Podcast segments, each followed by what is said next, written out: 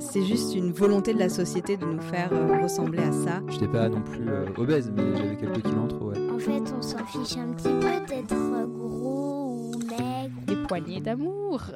Mon plat préféré en Iran, c'est le jujja kebab. Quand j'ai commencé la course, je me sentais incapable de courir 10 km. C'est plutôt dans l'attitude qu'il faut être.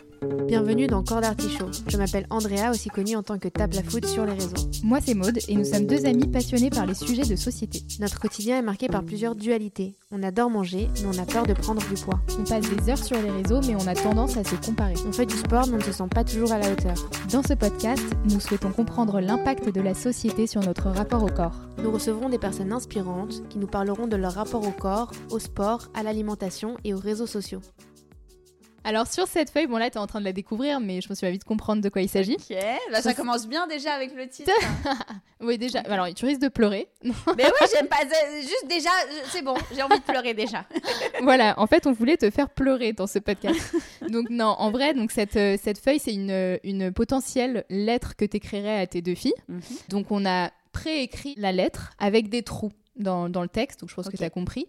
Et du coup, nous, ce qu'on te demande de faire là, c'est de juste euh, instinctivement remplir ces trous-là et de le lire d'une traite. Donc pas forcément Ah ouais de... Voilà. Tu, lis le, tu lis la lettre et dès qu'il y a un trou, ce qui te vient en tête, tu le mets. Voilà. Moi, je vais essayer. Mais tu pas- peux prendre un peu de temps pour réfléchir. Euh, Bon, le début, c'est un parcourir, peu simple. euh, voilà. Donc, c'est c'est intitulé Lettre à mes filles. Mhm. Bon, on a précisé que j'avais deux filles. Ouais. Mes chères filles, aujourd'hui, vous avez 10 et 6 ans. À votre âge, j'étais euh, heureuse. Et si je pouvais vous donner un conseil, ce serait de kiffer votre enfance. Si je dois être honnête avec vous, mon rapport au corps n'a pas toujours été facile. Non, pas du tout. Vraiment très compliqué. J'ai regroupé pour vous plusieurs conseils. Ok.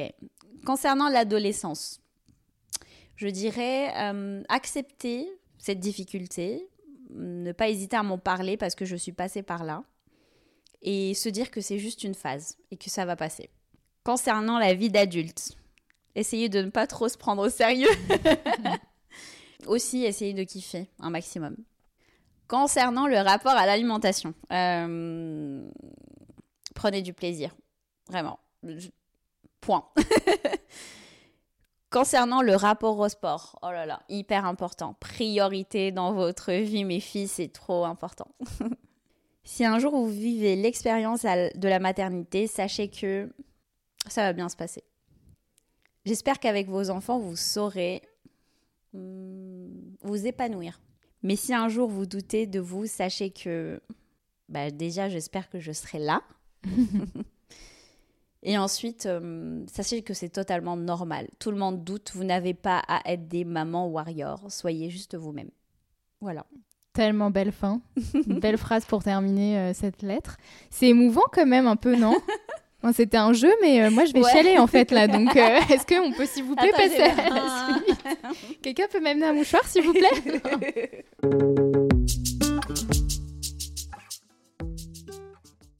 Beaucoup des sujets qu'on a abordés sont tabous. Sur quoi est-ce que tu aimerais qu'on mette davantage la lumière? Mmh, la dépression. La dépression? Ouais. De manière générale ou postpartum Euh, spécifiquement non, de manière générale, parce que je me suis rendu compte que. euh, Oui, c'est vrai que postpartum, c'est important d'en parler. Mais euh, je me suis rendu compte que c'était pareil. Parce que quand j'ai échangé avec d'autres personnes qui faisaient juste une dépression, c'est un peu le même. On rentre dans le même trou noir. Oui. Mais oui, postpartum, parce que bah, c'est important que les mamans se rendent compte qu'il ne faut pas culpabiliser d'être en dépression après avoir euh, mis au monde un enfant, parce que c'est ça. Être en dépression après, après être devenue mère, c'est une culpabilité monstrueuse. Ouais, on se dit, j'ai tout. Le bonheur, euh, il est où? Enfin, C'est de ma faute. Donc on culpabilise et non. C'est une femme sur six en moyenne.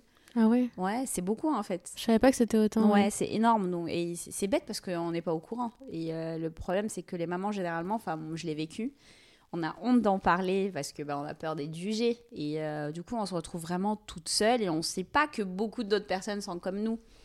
Donc, euh, Et ouais, quel conseil tu donnerais à une, à une femme qui passe par là? Donc consulter?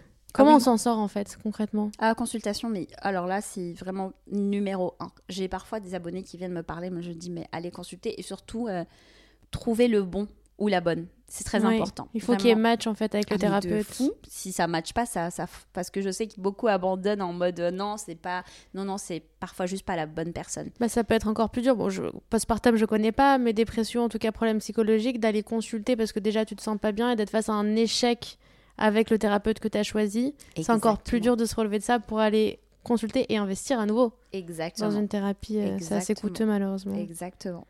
Et euh, ouais, donc consulter, euh, ne pas avoir honte de prendre des anxiolytiques ou des choses. Enfin, c'est une période dans la vie, on en a besoin.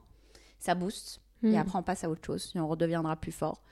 Et surtout garder espoir parce que je sais que quand on est dedans, on se dit non mais jamais je m'en sortirai. Bah si, on finit par s'en sortir, mais faut juste euh, Ouais, être fort. ouais Et bon. On- Il y a aussi plein de numéros d'urgence qu'on mettra euh, peut-être Ouais. dans les notes du podcast si jamais on peut pas consulter ou en cas d'extrême Oui. urgence euh, auquel on peut se référer. Merci d'avoir écouté cet épisode. Pour découvrir l'interview complète, rendez-vous la semaine prochaine parce que Corps d'Artichaut, c'est tous les mercredis. Et pour nous soutenir dans ce projet, n'oubliez pas de vous abonner et de laisser 5 étoiles sur Spotify et Apple Podcasts. Merci